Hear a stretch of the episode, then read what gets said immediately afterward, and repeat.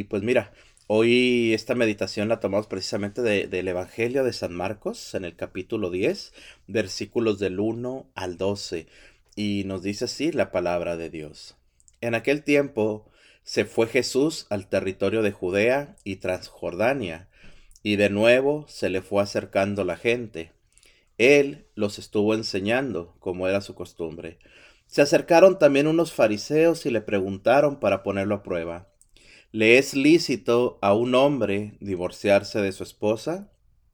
Él le respondió, ¿qué les prescribió a Moisés? Ellos contestaron, Moisés nos permitió el divorcio mediante la entrega de un acta de divorcio a la esposa. Jesús les dijo, Moisés prescribió esto debido a la dureza del corazón de ustedes. Pero desde el principio, al crearlos, Dios los hizo hombre y mujer.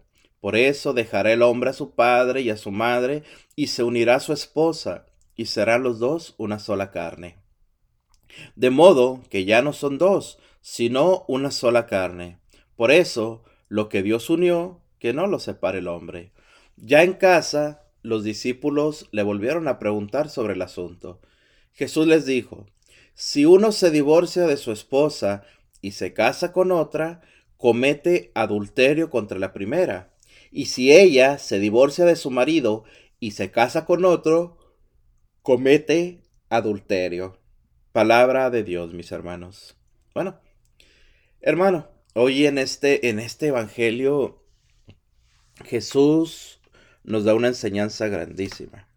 Jesús no anda con rodeos, el Señor no anda aquí, mis hermanos, diciéndonos, bueno, hay que, hay que ver si, si tú eras feliz en tu matrimonio y de repente se empezó a acabar el amor, bueno, te puedes divorciar, te puedes separar y buscar a alguien más. Bueno, si tu esposa perdió el físico, si tu esposo perdió lo físico, ya no había atracción, bueno, eso es una forma en la que puedes tú buscar a alguien más.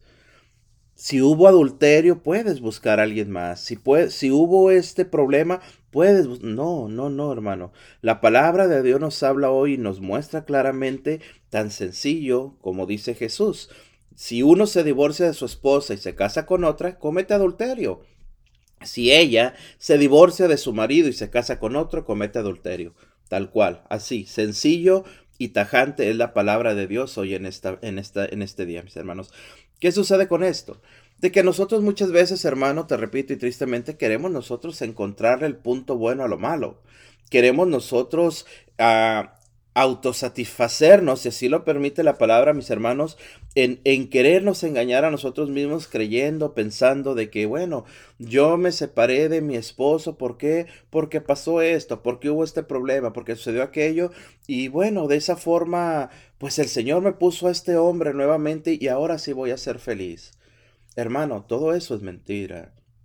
Hermano, todo eso es engañarnos.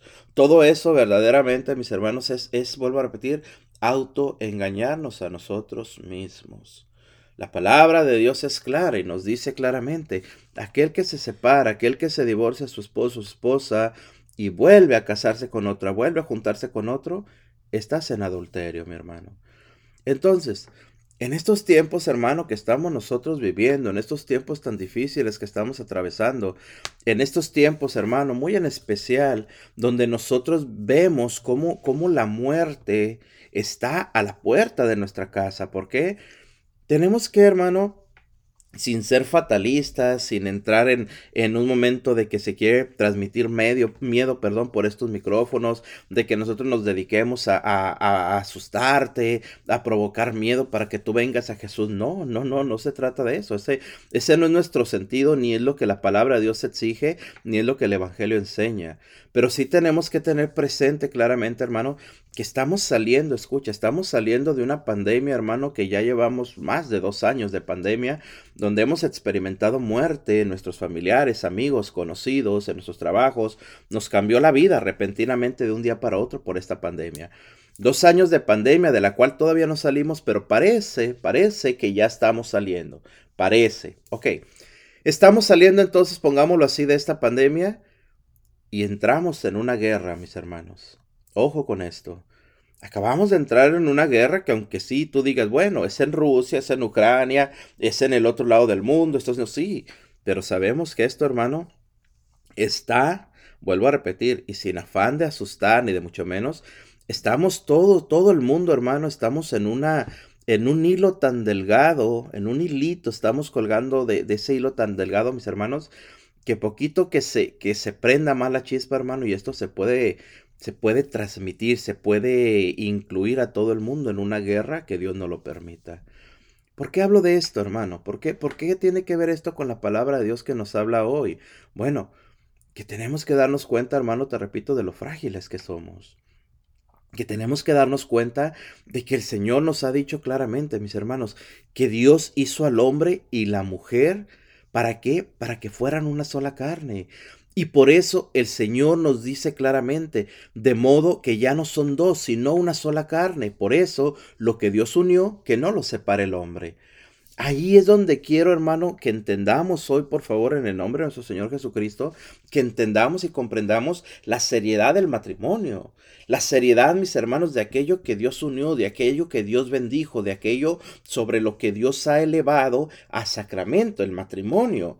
El matrimonio fue elevado a sacramento por nuestro Señor Jesucristo. Entonces nosotros, hermano, escucha, no podemos, no debemos nosotros de romper ese sacramento. No podemos nosotros, hermanos, ponernos a jugar con ese sacramento y simple y sencillamente olvidarnos que Dios nos ha, nos ha bendecido, que Dios nos ha dado esa seguridad para que pasemos el resto de nuestros días con aquel hombre, con aquella mujer que Dios nos ha dado. Y lo triste de este, de este caso, hermano, te repito, es de que nosotros nos hemos empecinado, nos hemos empeñado en hacer del matrimonio algo volátil, algo fácil, algo que se rompe, algo que se acaba, algo que se termina al primer problema que llegue. No, hermano, tenemos que luchar por el matrimonio, tenemos que luchar por la pareja, tenemos que luchar por mantenernos en paz. Hermano, yo, yo te lo digo, no es fácil el matrimonio. No es fácil el convivir con un hombre, con una mujer por el resto de nuestros, de nuestros días. Claro que no lo es. ¿Por qué? Porque tanto tu esposo, tu esposa, hay, hay, caracteres diferentes, hay formas de ver las cosas diferentes, hay gustos diferentes. La mujer no, no, tiene los mismos gustos que el esposo, el esposo no tiene los mismos gustos que la esposa, no tenemos los mismos gustos. ¿Por qué? Porque precisamente somos un complemento, hermanos. Tú te complementas a tu esposo, tu esposa se complementa a ti. Eso es lo bonito del matrimonio. Pero ¿cómo podemos nosotros sobrellevar nuestros matrimonios? Primeramente con Dios en el medio. Con Dios a nuestro lado. ¿Por qué? Porque si Dios no está en nuestro matrimonio, hermano, es, muy fácil verdaderamente el, el, el rebajar ese sacramento del que te hablaba, rebajarlo, mis hermanos, a, simplemente a, un hecho de que estemos juntos solamente por lo físico, o solamente por el sentirnos cómodos, o simplemente por el, el ponernos nosotros solamente, te repito, en ese sentido de que cuando, cuando a mí me gustas todavía yo me quedo contigo. En el momento en que tú cambies, en el momento en que tú dejes de estar de esta forma, ya no me gustas, voy y busco otra. ¿Qué estamos haciendo, hermano? Es por eso te repito, el Señor nos dice claramente, mis hermanos, si tú te divorcias de tu, de tu esposo y vas y te juntas con otro, es adulterio. Si tú dejas a tu esposa y vas y te juntas con otra, es adulterio, tan sencillo como eso. ¿Y qué es el adulterio? Muerte espiritual. ¿Y a dónde nos lleva la muerte espiritual? A la condenación. Y ojo hermano, vuelvo a repetir, por eso mencionaba lo que hemos pasado, tanto el problema que hemos tenido con la pandemia como ahora lo que estamos experimentando la guerra. En pocas palabras, hermano, tenemos que tener en cuenta que estamos nosotros expuestos a, morir en cualquier momento. ¿Por qué? Por lo que estamos atravesando. Nadie sabemos el día ni la hora de nuestra muerte. Entonces, si nosotros no estamos preparados para eso, mis hermanos, no estamos preparados para la muerte, pues entonces, ¿qué es lo que estamos buscando? ¿Qué es lo que estamos haciendo en este mundo, en esta tierra? Si no nos interesa la eternidad, pues ¿cómo, cómo vamos nosotros, hermanos, a, darnos cuenta verdaderamente de, de, ese Dios que ha venido a salvarnos, a sanarnos, a darnos vida y vida en abundancia? Hermano, hoy el Señor, te repito, por medio de este Evangelio nos habla la palabra de Dios clara y hermosamente de que debemos de tener cuidado. Cuidado, mis hermanos, en no adentrarnos, te repito, cuidado en no meternos, en no ponernos nosotros, mis hermanos, en, en el pecado que se nos presenta. Por eso claramente, mis hermanos, el Señor hoy nos habla y nos dice hermosamente en este Evangelio, el adulterio es pecado. En el adulterio, mis hermanos, no hay forma, no hay forma de justificarlo. No hay forma de que nosotros podamos decir, te repito, es que se acabó el amor, es que ya no había esto. No, eso, eso es mentira, hermano.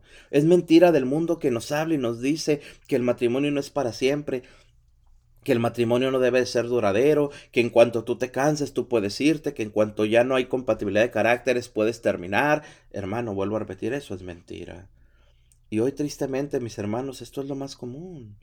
Ver matrimonios, hermano, que, que ya ni siquiera se pueden llamar matrimonios. Simplemente son parejas que se unen, personas que se unen simplemente a ver si funciona, a ver qué pasa, a ver qué sucede. ¿Y qué, qué, es lo que pasa verdaderamente? ¿Qué es lo que sucede, mis hermanos? Que se tienen relaciones sexuales fuera del matrimonio y cualquier relación sexual fuera del matrimonio es adulterio.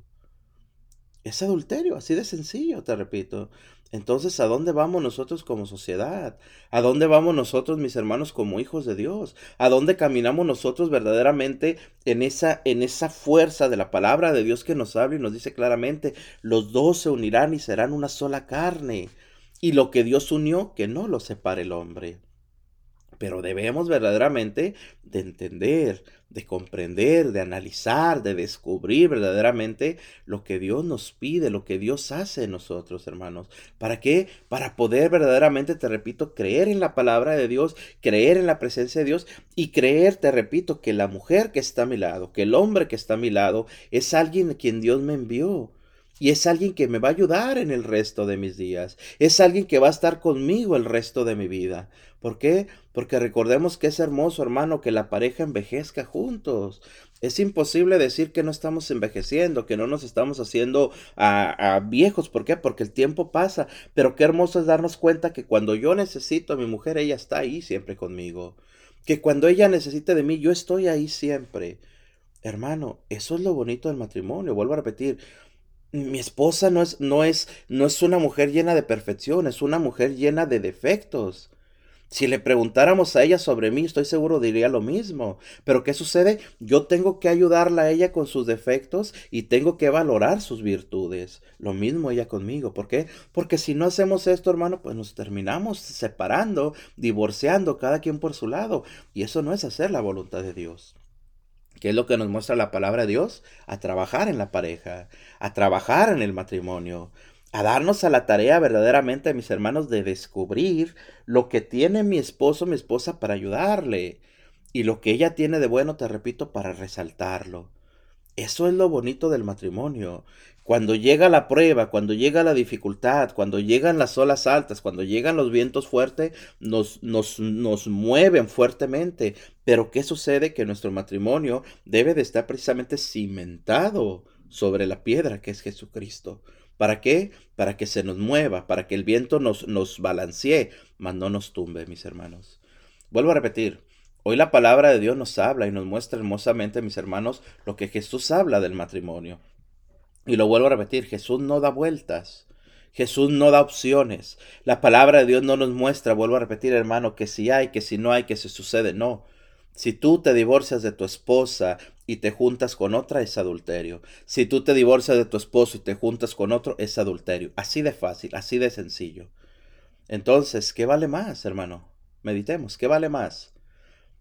El, el estar un día unidos a nuestro Señor Jesucristo por toda la eternidad o verdaderamente, mis hermanos, desechar, desechar esto por un momento pasajero o por un momento, mis hermanos, en el, que el ojo se nos llena más de, de, lo que se nos ofrece de esa forma.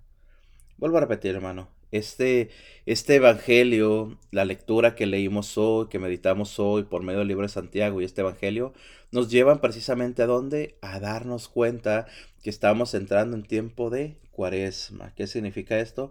Un tiempo de descubrir en nuestro corazón lo malo que estamos haciendo y de darnos cuenta, mis hermanos, que es tiempo de regresar al Padre. Es tiempo de regresar, mis hermanos, y de darnos cuenta verdaderamente de que el Señor está con nosotros y nos pide conversión.